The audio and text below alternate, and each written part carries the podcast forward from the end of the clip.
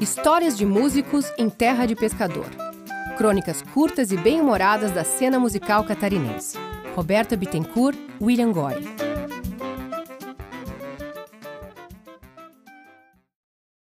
Vamos dar uns gases.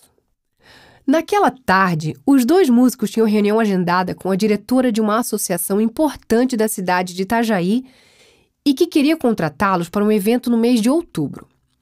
A dupla tinha uma apresentação direcionada ao público infantil, e esse encontro seria para falar de repertório, figurino, cachê e horário.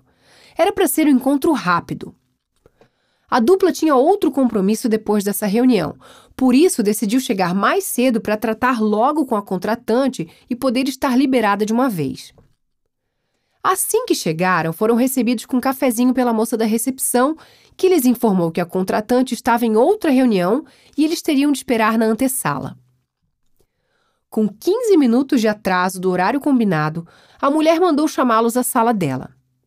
A reunião iniciou-se com a contratante falando cheia de protocolos e recomendações.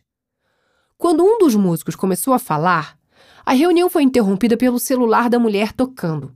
Ela atendeu e ficou falando por quase 10 minutos ao telefone. Pediu desculpa e retomaram o assunto. Os músicos foram bem detalhistas em tudo o que seria feito.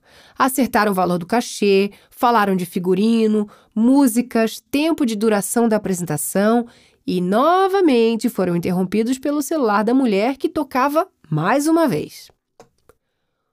Com o tempo esgotado e impacientes com tanta falação, esperaram a mulher desligar para finalizarem a reunião. Afinal, já tinham dito tudo o que era preciso e a fala da mulher foi se tornando cada vez mais repetitiva. Ela falava sem parar, contava histórias sobre assuntos que não tinham nada a ver com a apresentação. Numa pequena pausa dos devaneios da contratante, apressadamente um dos músicos se levantou e falou: Então ficamos combinados. Agora precisamos sair e dar os gases lá. A mulher olhou e não entendeu o sentido da frase, mas rapidamente se levantou e se despediu dos músicos antes que aquela expressão usada no plural pudesse exalar outro efeito no ar. Nota de rodapé: dar um gás expressão popular que quer dizer apressar algo, alguma tarefa, correr, acelerar.